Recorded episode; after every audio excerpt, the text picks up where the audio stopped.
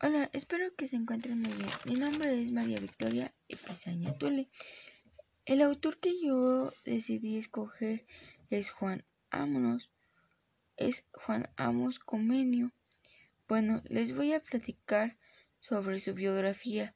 Comenio nació el 28 de marzo de 1592 y murió el 15 de noviembre de 1670. Escribió su obra didáctica manga en 1630. Su nombre fue latina, latinizado por ser, por ser reformador pedagógico y líder religioso que estudió en la Universidad Hilbert. Y gracias a eso se le consideró como padre de la pedagogía. Pero bueno, vamos a las aportaciones pedagógicas. Su principal aportación fue que ejerció sus influencias en el proceso de transformación de la llamada comunidad primitiva. Era una sociedad dividida en clases, sirviendo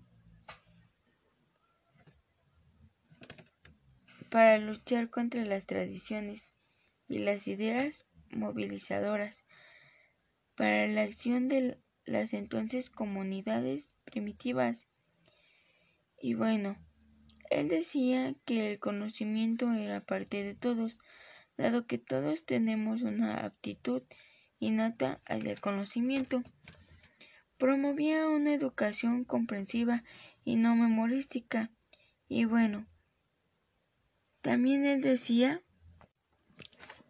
que promover el aprendizaje basado en, la razón, los sentidos, la inducción y la observación.